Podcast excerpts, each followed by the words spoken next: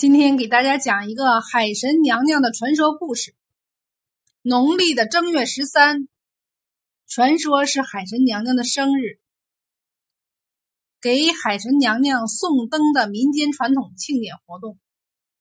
活动当天，各地渔家是带着自制的灯船，汇集到了渔港岸边，摆设贡品，焚香烧纸，祭拜海神娘娘，并将海灯放入大海。祈祷一年的渔事活动平安丰收。传说东海龙王有六个俊俏的闺女。这年春上，龙王巡海，带上了六个闺女顺路游春。天蓝海平，山绿花红。渔民们刚想摇船出海，突然从海面上传来了叮当的喧闹声。渔民们一听就知道是龙兵过，等过完了也得小半天，干脆在沙滩上看热闹。龙王的女儿们一路上是欢欢喜喜的观山赏景，好不快活。突然听到了瑶山动听的渔歌，有的夸他的嗓子好，有的嫌他唱的调子太悲伤，唯有六姐没吱声。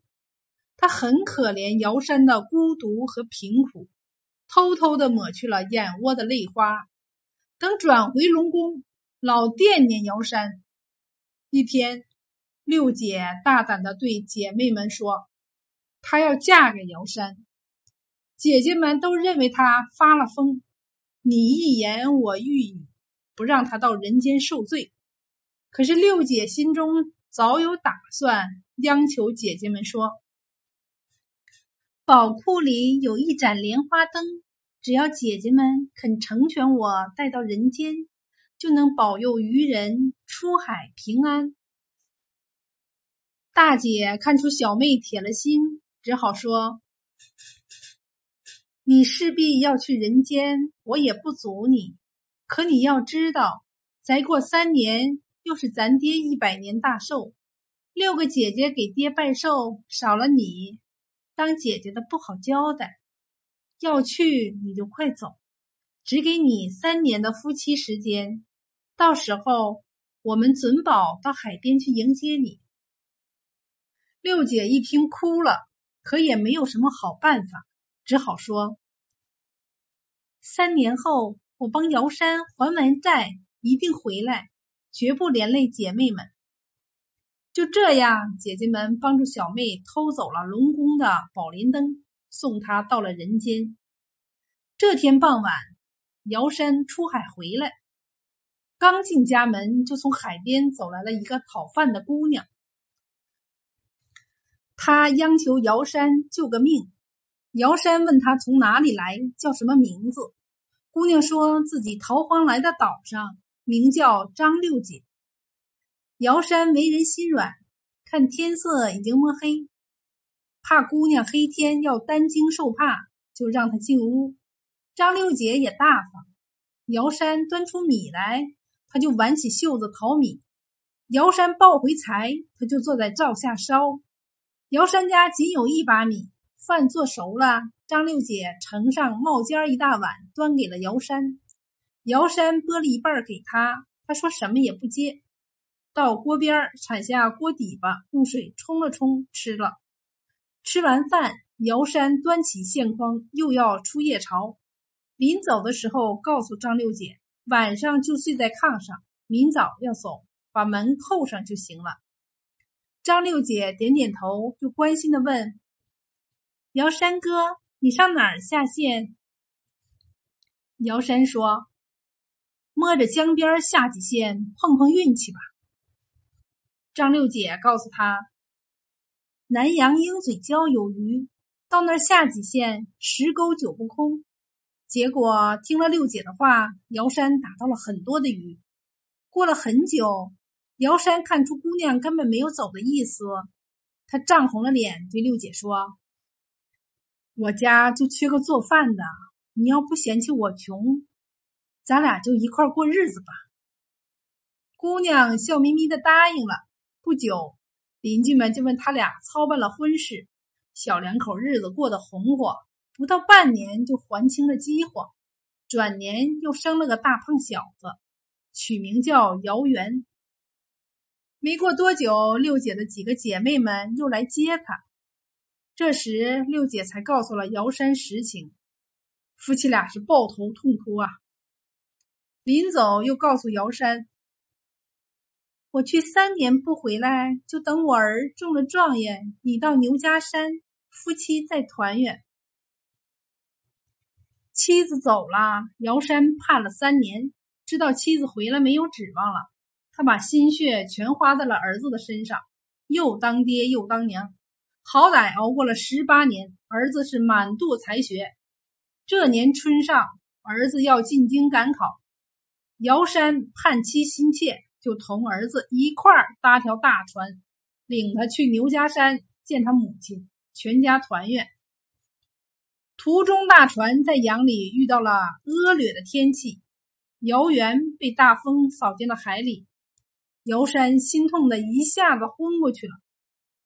等他苏醒过来，恰好看见大桅杆上有一盏像串紫红色葡萄一样的神灯，他脸上一下子就露出了笑容，高兴的说：“这是他娘子送来的神灯。”船老大这时候把舵紧紧的搂在怀里，两眼连眨也不眨，死死的盯着大桅杆上的神灯。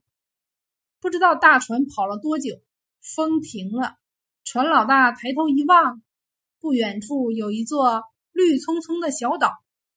大船直扑小岛，岩壁上刻着“牛家山”三个大字。伙计们发现岩壁下还站着一个湿淋淋的人，正在向大船招手呼喊着。大家仔细一看，原来是落水的姚元。伙计们来到他的眼前，问他是怎么得救的。他说遇着了一条船，把他救到了这里。细一琢磨，明白了，这是龙女六姐险胜来搭救自己的儿子，上了牛家山。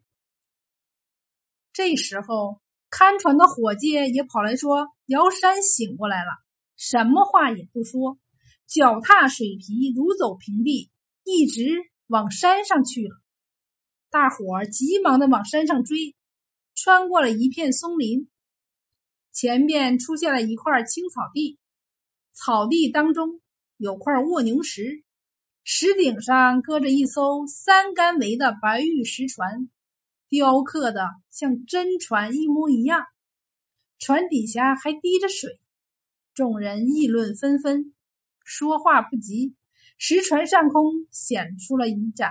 红光闪闪的莲花灯，左看好像一串耀眼的葡萄灯，右看又像一颗红星闪亮。这时候，山顶五彩云端飘来了瑶山动听的歌声：“夫妻团圆牛家山，娘娘庙前会状元。”再说，十八年前，张六姐在回龙宫的路上。被巡海的鱼精虾怪看见了，禀告了龙王。龙王大发脾气，六姐没有机会脱身，就想要父王把她送到自己的封地牛家山。他想远离龙宫，有朝一日还能和瑶山团聚，又能给海上遇险的打鱼人送去神灯，就央求姐姐们再帮他一把，说服父王。